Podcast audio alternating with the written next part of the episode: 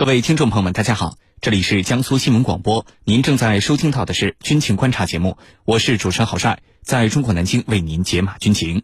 今天的军情观察，您将会听到的主要内容是：美韩在朝鲜半岛东部海域实施联合军演，这次军演会不会加剧半岛紧张局势？韩国首次设立驻北约代表部，韩国此举有哪些目的？韩国和北约为什么越走越近？军情观察为您详细解读。今天节目之中，我们邀请到的两位军事评论员分别是军事专家陈汉平和军事专家袁周。军迷朋友们，大家好，我是陈汉平。军迷朋友们，大家好，我是袁周。首先来看到第一条消息，据央视军事综合报道，韩国海军发布消息称，韩美两国海军九月二十六号到九月二十九号在朝鲜半岛东部海域实施联合军演。共出动了二十余艘舰艇，包括美国海军的里根号航母。那么，韩美此次军演引发了朝方的不满。那么，这次军演会不会加剧半岛紧张局势呢？接下来，我们一起来关注。袁教授，首先呢，请您为我们介绍一下这次韩美联合军演的大致情况，双方呢动用了哪些武器装备，演习在时间和地点的选择上又有哪些特殊之处呢？好的，这次韩美两国海军啊，是从九月二十六号到二十九号在朝鲜半岛东部海域举行的海上联合军演。此次演习呢，韩美共出动了二十余艘舰艇，这里包括了美国海军的里根号核动力航母。前涉勒斯维尔号巡洋舰、巴里号驱逐舰以及韩国海军的西雅柳成龙号导弹驱逐舰、文武大王号导弹驱逐舰等。此外呢，韩美还派出了 F-18 舰载机、P-3 和 P-8 反潜巡逻机等战机参加了军演。韩国空军的战机 F-15K、KF-16，美国陆军的阿帕奇直升机也悉数参加了演习。此次联合演习的内容包括了海上反特种作战、反潜战、防空战、战术机动演习等。根据美方的表态，此次演习的目的在于进一步提升美韩两国海军联合作战执行能力，基于稳固的韩美同盟，巩固海上联合防卫态势。从美国军方的这个表态中，其实我们也看不出这次。美韩在朝鲜半岛东部海域举行的这次海上联合军演有什么特殊之处？但是结合当前的半岛局势，我们就会发现，此次美韩军演绝并不是像美韩双方表态的这样简单，只是为了提升美韩两国海军联合作战能力，巩固美韩同盟海上联合防卫态势，而是有着非常特殊的含义。至少我觉得有以下两个方面：一方面，它表明了美韩已经恢复了常态化大规模联合军演。此次联合军演是自2017年以来，美国航母首次在半岛附近举行两国海上演习。五年前，美国派出了包括里根号在内的三艘航母参加演习，以回应朝鲜的核试验和导弹试验。而此后呢，随着南北对话的展开，美韩关系的缓和，那么美韩的大规模联合军演基本停止。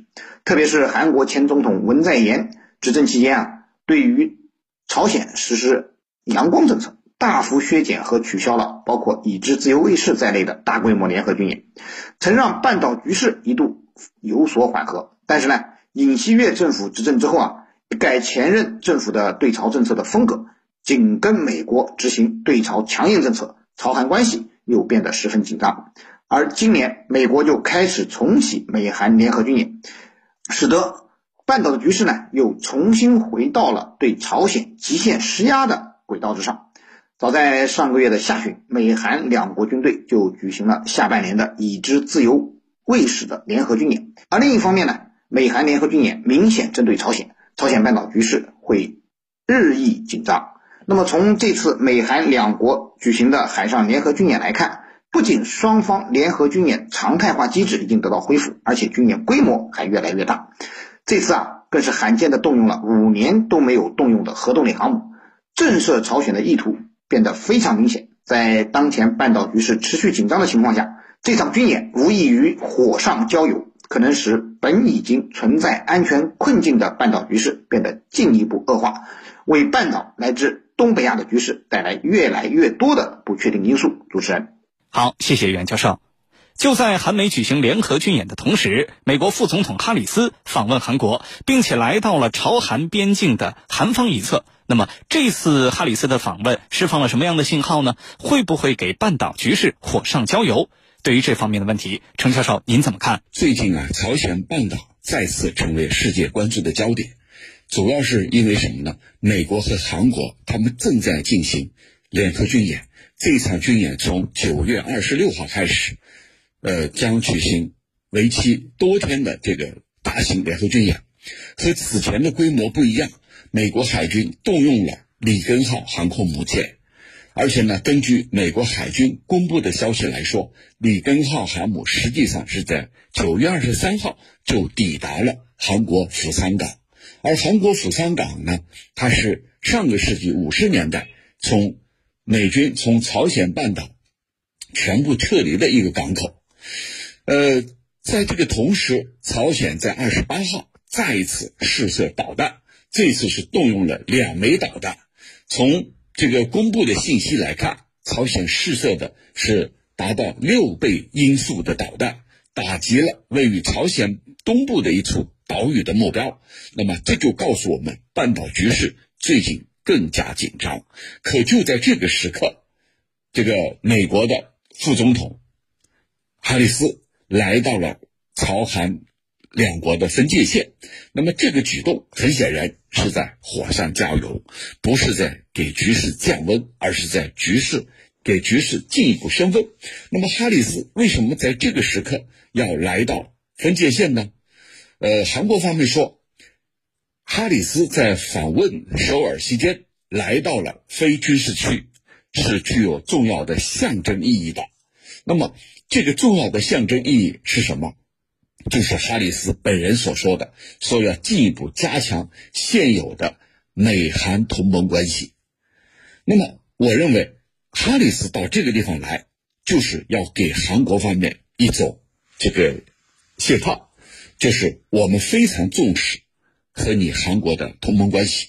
那么还有就是，我们会时时刻刻保护着你韩国免受。朝鲜的攻击，尤其是在朝鲜这次连续第二次发射导弹的背景之下，哈里斯的抵达就是要给韩国方面吃下一颗定心丸。在任何时候，我们美国都是你强大的后盾，来保护你。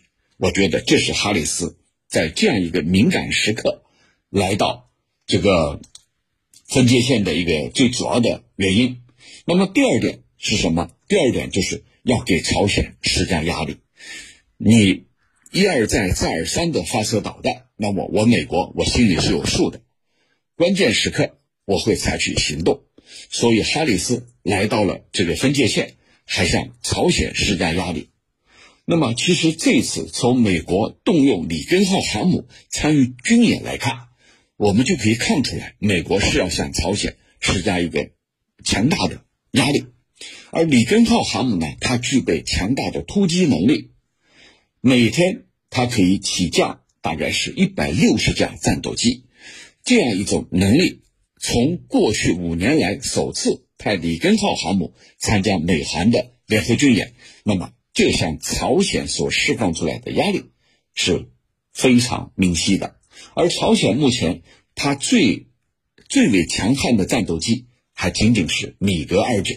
而米格二九呢，是作战半径比较小的，无论从哪一个方面来讲，它都不可能对美国的军事实力构成威胁。所以，这个美国就是要以此以强大的军力来警告震慑朝鲜，不要轻举妄动。主持人，好，上半段的节目就是这样，稍事休息，军情观察马上回来。